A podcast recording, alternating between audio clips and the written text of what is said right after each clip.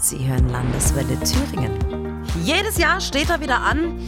Der Kampfmensch gegen Schädling. Sobald die Sonne draußen ist oder die Natur frühlingshaft aussieht, ziehen wir los mit Matschosen, Gartenhandschuhen, graben in der Blumenerde rum und ziehen eben jedes Jahr auch in die Schlacht gegen immer neue Schädlinge. Dabei müssen wir aber gar nicht die Chemiekeule schwingen. Es gibt auch ganz natürliche Schutzmaßnahmen gegen problematische Zeitgenossen im Beet. Katharina König aus der Landeswelle Gartenredaktion. Ja, zum Beispiel gibt es ja engmaschige Netze oder Fliese, die sie auf und um ihre Pflanzen legen. Dadurch kommen erst gar keine Schädlinge dran. Auch ein guter Trick sind Hochbeete, denn da kommen so die kriechenden Schädlinge nicht so einfach hoch.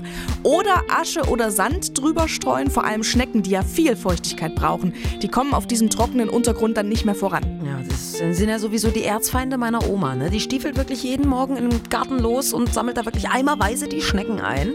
Also Sand kann ich immer vorschlagen. Und wenn das nicht hilft, dann äh, sagst du, es helfen teilweise auch Pflanzen gegen Schädlinge. Ja, ferne Gräser und pelzige Blattpflanzen zum Beispiel, die finden Nacktschnecken wirklich richtig eklig und die halten sich davon fern. Wenn sie die also rund um ihr Beet pflanzen, haben sie da Ruhe. Oder Knoblauch zum Beispiel, der hilft gegen Wühlmäuse. Und gegen mich. Ich mag den Geruch nämlich auch nicht. Aber es gibt auch Nützlinge, die für uns gegen die Schädlinge in den Kampf ziehen.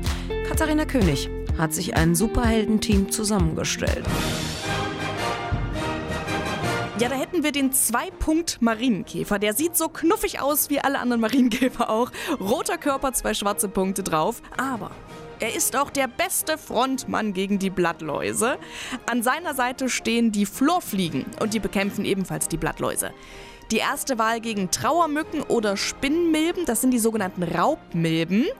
Wer sein Obst lieber selber essen möchte, statt es den Raupen zu überlassen, der nimmt am besten die Schlupfwespen zu Hilfe. Und als letztes im Superhelden-Nützlinge-Team sind die Laufenten. Das klingt jetzt vielleicht erstmal ein bisschen komisch, aber zu ihren Leibspeisen zählen Nacktschnecken. Und so ein schöner Teich im Garten ist doch eigentlich auch ganz nett. Ja, du wirst lachen. Genau das hat sich meine Oma auch schon mal überlegt, ob die sich solche Laufgänse in den Garten holt, ne? Und dann hast du zwar keine Schädlinge mehr an den Pflanzen, aber die sind von den Gänsen dann vielleicht total niedergelatscht.